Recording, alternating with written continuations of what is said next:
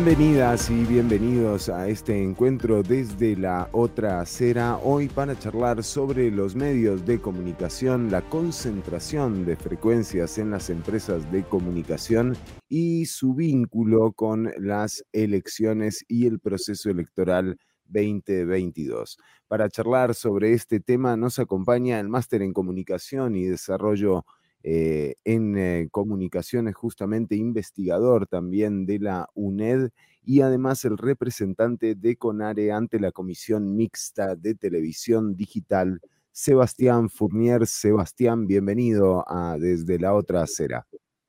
No, muchísimas gracias, eh, Fernando y compañeros desde la otra acera. es un gusto acompañarles de nuevo y este, pues conversando de uno de los temas que es definitivamente vital para eh, la democracia para nuestro país. Eh, ¿Cómo nos enteramos de lo que ocurre en la campaña electoral? Está sin duda mediado por los medios de comunicación. Y entonces, ¿quién eh, genere los mensajes que lleguen hasta la ciudadanía a través de estos medios de comunicación? Por supuesto que también va a dominar el discurso y podría o no favorecer a uno u otra tendencia. Máxime, una campaña electoral eh, digamos, atípica en el sentido de que hay tres personalidades dentro de quienes están en los altos eh, lugares de visibilidad o incluso en las candidaturas presidenciales que tienen estrecha relación con medios de comunicación. Eh, el caso, por ejemplo, de don Rolando Araya, que se dio a conocer a través de una serie de programas de, televisión que él producía. Este, también el caso de eh, doña Pilar Cisneros, que fue directora de un medio de comunicación, eh, en este caso de Teletica, que asume como, al parecer, primera candidata a San José por uno de los candidatos, que es don Rodrigo Chávez.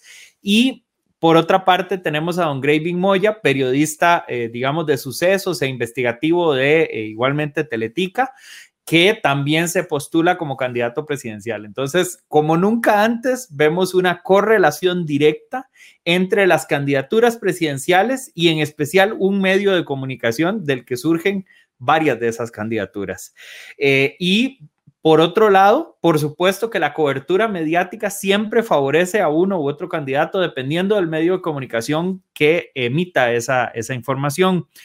Y a diferencia de otras democracias como Estados Unidos, como, qué sé yo, Australia, Inglaterra, además, eh, de las grandes eh, y consolidadas democracias del mundo, mayoritariamente en esos países se sabe oficialmente cuál es la línea de cada canal o medio de comunicación. Por ejemplo, en Estados Unidos uno sabe claramente que el Washington Post o que New York Times y todos son periódicos más demócratas y que este, Fox News, por ejemplo, es un medio de comunicación, digamos, más eh, pro-republicano o claramente pro-republicano. Mientras en Costa Rica nos echan el cuento, digamos, de que todos los medios de comunicación son neutros, ¿verdad? Supuestamente son objetivos eh, y cubren desde esa supuesta objetividad.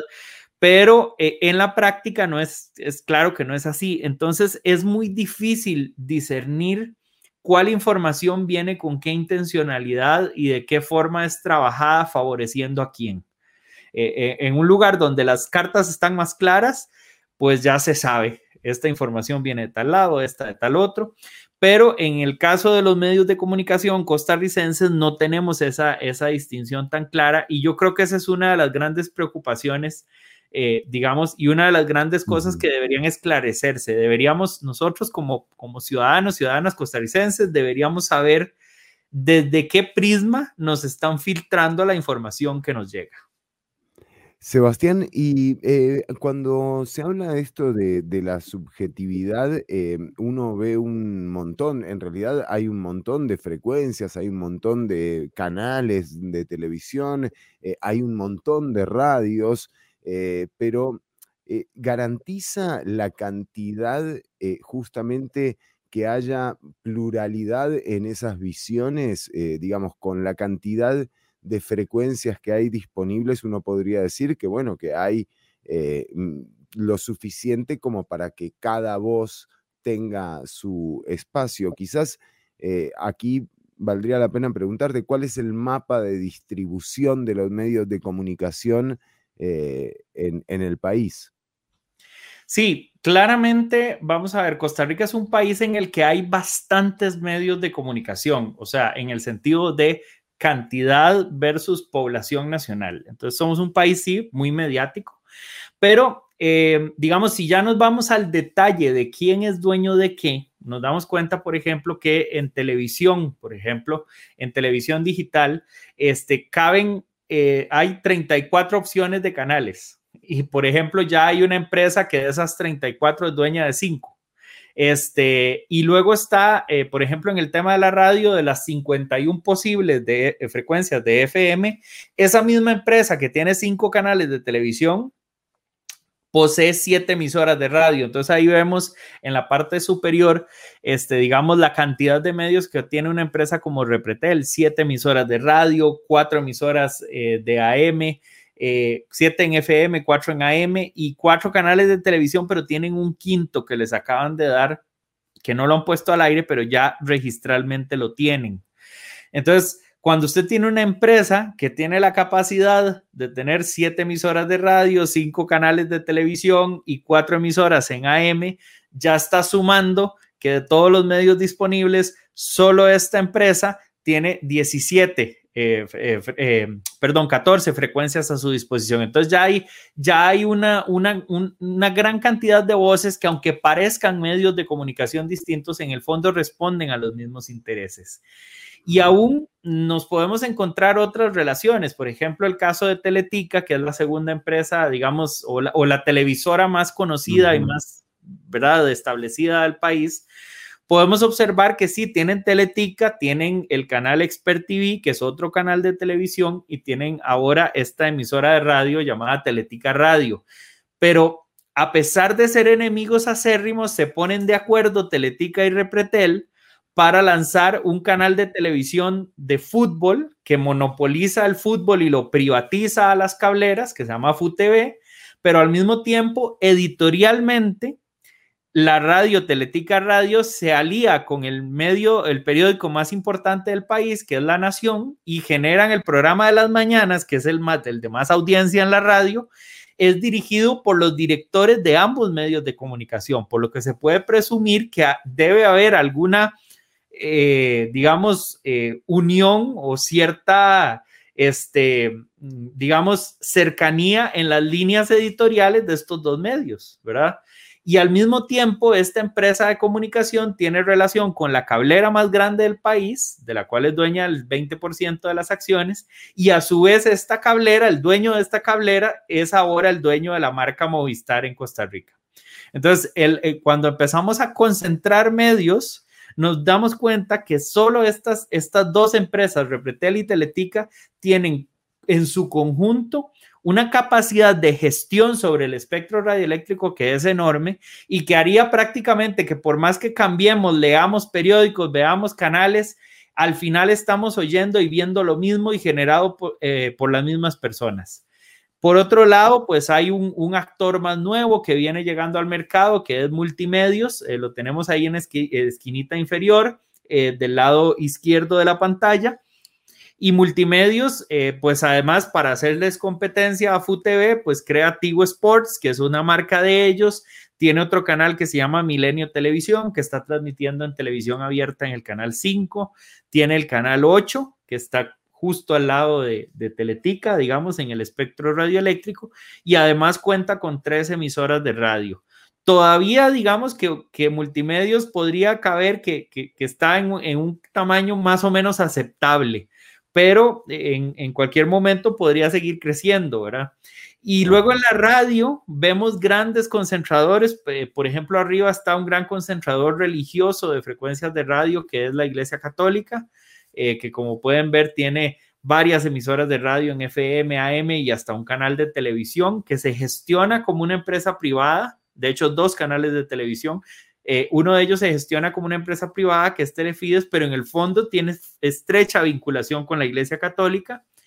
También está una empresa de, eh, radio como Columbia, que posee cuatro emisoras de radio al aire, pero familiares de ellos también son dueños de otras frecuencias de televisión, como es el caso de eh, don Marco Alfaro, que es hermano del dueño de Columbia y él gestiona dos emisoras más y al mismo tiempo otro hermano de ellos eh, de alguna forma logró que dos frecuencias que solían ser de Columbia pararan en manos de Repretel, que son la 99.1 y la 102.7. Entonces, al final son pocas personas que gestionan muchas frecuencias y que tienen relaciones entre sí. Está el grupo Mega, que también es relativamente grande, y 94.7 eh, que agrupa a toda una, unas cinco emisoras, seis emisoras de radio, perdón, se llama el grupo CRC, y que a su vez él es el presidente ejecutivo de Canara y define mucho de la línea editorial de Canara, que suena todas las mañanas en un programa de 15 minutos en muchas de las emisoras comerciales del país. Entonces, en términos de líneas editoriales, pocas emisoras terminan siendo al final las que realmente llenan el espectro radioeléctrico eh, con sus opiniones y con sus puntos de vista este, comerciales, empresariales, ideológicos y, demás, ¿verdad? Ahora, eh, ¿de dónde viene todo esto? Porque uno dice, bueno, todas estas empresas en realidad lo que tienen son concesiones, eh, es uno de los bienes o es el bien más caro que tiene el Estado en realidad, el espectro radioeléctrico. Y, y quiero decir, eh, también esas concesiones tienen plazos y tienen vencimientos. Em, de eso quizás vamos a hablar más adelante, pero ¿de dónde viene este mapa, eh, e, este mapa de medios que, que, se generó a partir de la legislación? O sea, ¿qué antecedentes históricos se le encuentran a esto? Bueno, Costa Rica, su legislación, bueno, el primer reglamento de estaciones inalámbricas, que así se le llamó, eh, data de los años 20 más o menos, cuando se gestionan las primeras emisoras de radio, pero el primer intento serio, grande de regular la, radiodifusión costarricense, eh, data de la ley de 1954, la ley de radio, que sigue vigente. o sea, la ley de radio que se generó en 1954 sigue siendo la ley de radio que rige hoy a Costa Rica. Y esta ley de radio, que data de 1954, eh, tenía en su origen 26 artículos. O sea, imagínense regular la radiodifusión con 26 artículos. De esos 26 artículos quedan vigentes 13.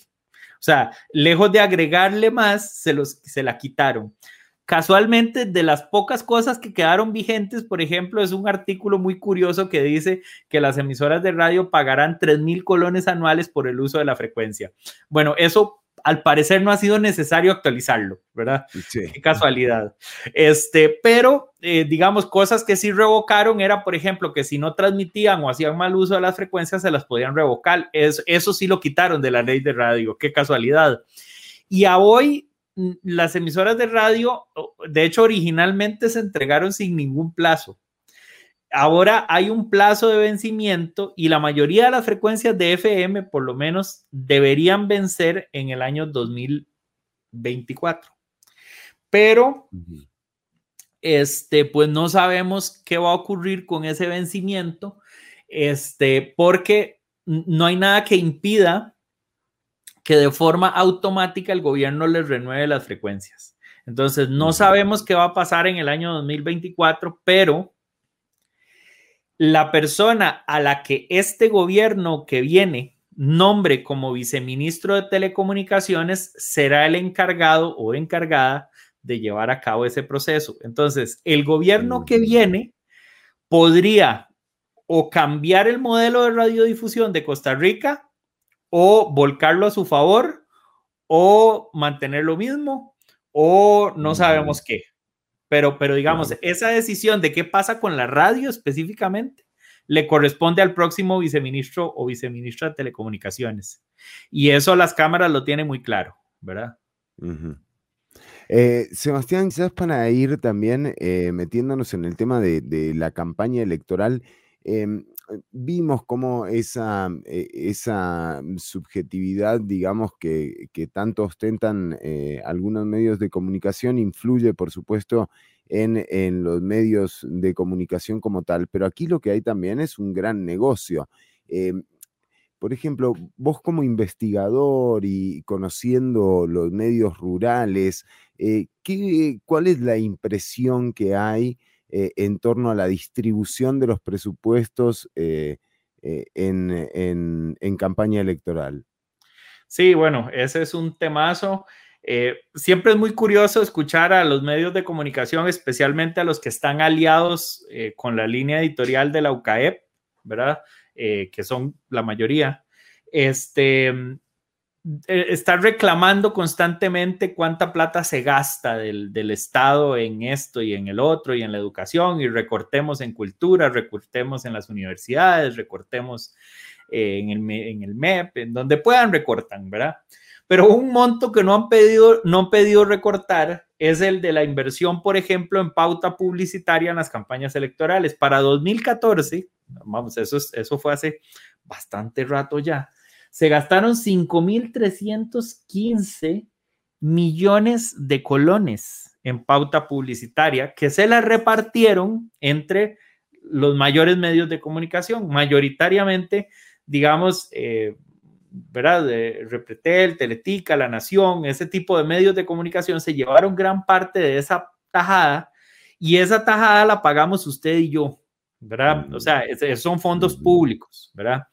Y eso, eh, aquí no tengo el dato, pero imagínense cuánto se gasta al día en anuncios del MEP, anuncios del Ministerio de Salud, de la Caja, de cuánto servicio de gobierno y las instituciones autónomas de gobierno. Además, Colby, BN, este, Banco de Costa Rica, Banco Popular, o sea, todas estas instituciones generan enormes pautas publicitarias que mayoritariamente van a los grandes medios de comunicación. Incluso la ley del CINAR dice que el 10% de esa pauta debería ir al CINAR y que eso debería financiar al CINAR. Ningún medio pauta más del 3,5% en el CINAR y nadie le dice nada. Ningún, ningún anunciante del Estado, perdón. Y además hay otra injusticia más y es el tema de los medios regionales, que son medios totalmente invisibilizados porque los estudios de audiencia, eh, el IOPE y el, el, ¿cómo se llama esto? El Estudio General de Medios de, de, Ipsos. Eh, estas dos empresas que hacen las, los estudios de audiencia mayoritariamente concentran su estudio en el gran área metropolitana y las, y las empresas publicitarias pautan con visión de GAM, ¿verdad? Gente que ni, que, que si ha ido al, al Pacífico es porque fue a Jacó, digamos, pero no hay gente que conozca la ruralidad costarricense ni las dinámicas rurales costarricenses.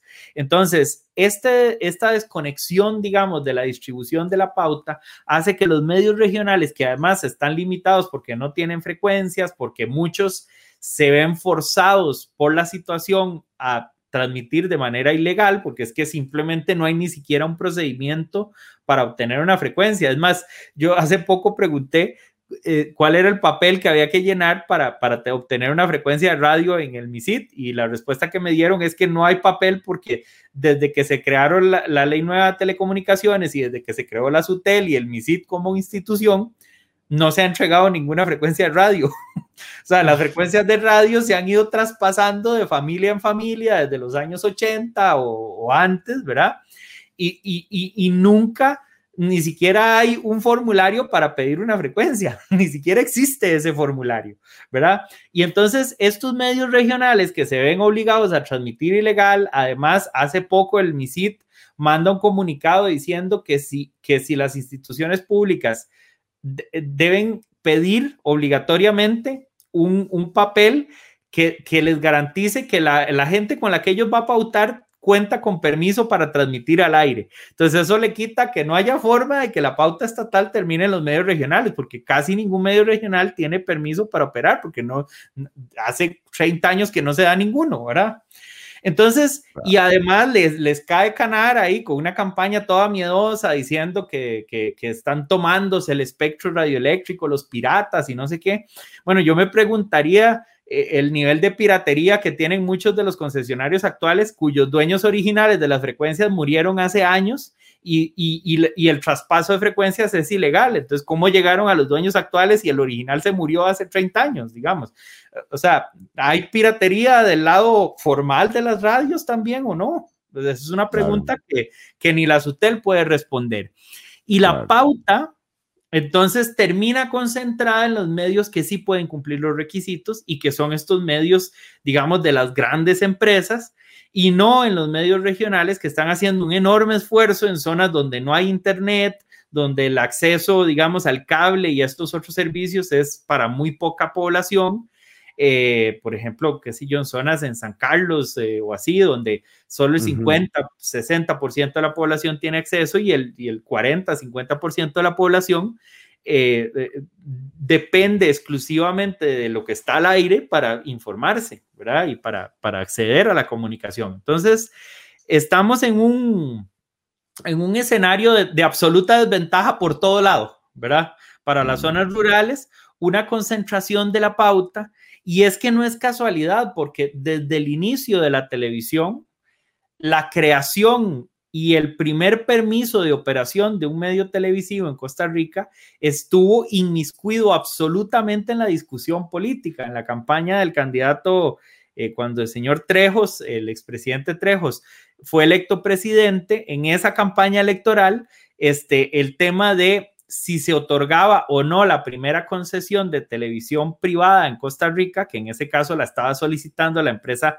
Televitica, actual Teletica, Ah. Este, esa, esa campaña electoral, que eh, me parecen, eh, ya ahorita busco el dato, pero fueron 50, 60 por ahí, cuando se, eh, creo que es en el 58, pues Teletica sale en, el, en inicios de los 60.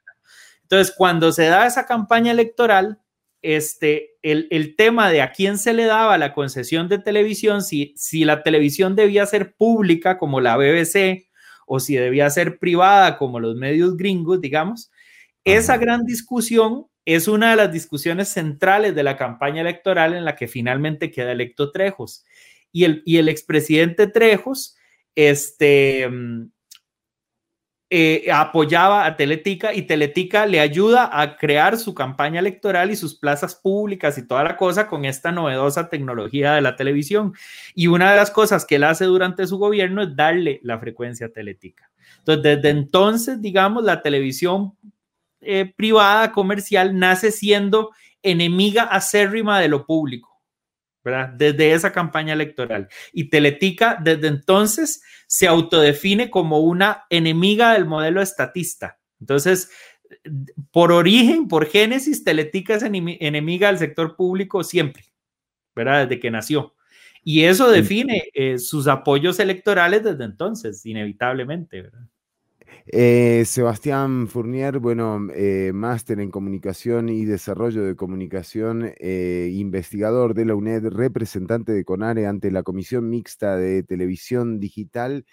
quizás para cerrar el, programa, el podcast de hoy, el encuentro que tuvimos, em, una reflexión sobre, sobre qué se debería hacer entonces en torno a las campañas eh, electorales, porque mm. eh, digo, no solamente aquí hay eh, empresas beneficiándose, sino que también proliferan candidatos a veces que también se sirven de estas campañas como para financiarse sus carreras y no tanto por una cuestión de una propuesta política. Pero, ¿cuál sería un futuro en el que ya eh, las ciudadanas y los ciudadanos no tengamos que volver a pagar cuentas de 5 mil, ya les vamos a decir, 5.315 millones de colones, tal cual se hizo, eh, por ejemplo, en el año 2014.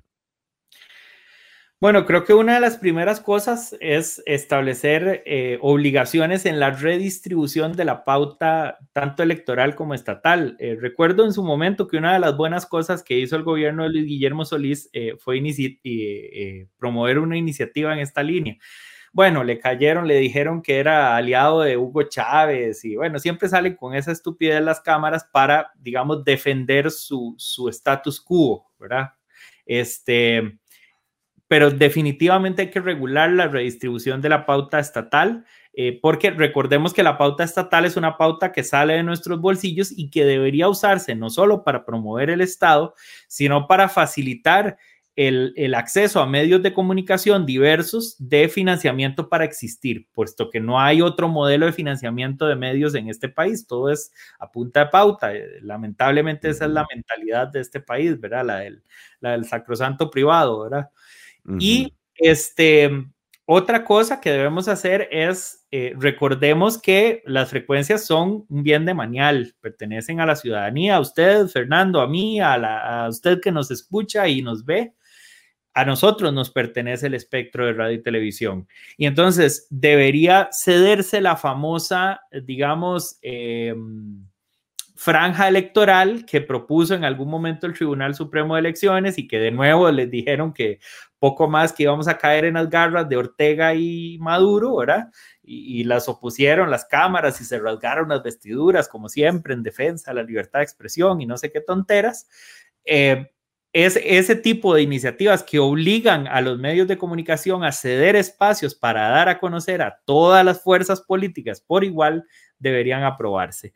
Eh, y aparte de eso, aprovechar el momentum que tenemos ahora en 2024 para redistribuir el espectro de FM. O sea, no puede ser que sigamos teniendo eh, empresas que mantienen siete emisoras de radio eh, en manos del mismo dueño.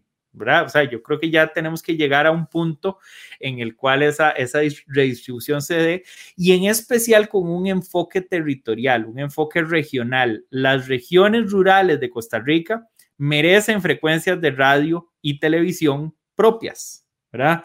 Eh, máxime tomando en cuenta lo importantes que se han vuelto los municipios en los últimos años. O sea, recordemos que antes los alcaldes manejaban presupuestos muy pequeños, pero eh, las últimas legislaciones que se han ido aprobando han hecho que la mayoría de las decisiones que afectan su vida cotidiana no las toma el gobierno central ni las instituciones de gobierno central, las toma su alcalde o alcaldesa. Entonces, ¿cómo vamos a ser nosotros ciudadanía vigilante de lo que ocurre en nuestro cantón si no hay medios cantonales que cubran lo que hace o no hace el alcalde? Entonces, en este momento reviste de altísima importancia que tengamos buenos medios regionales, este, con buena cobertura, con eh, puntos de vista diversos y especialmente con un enfoque comunitario.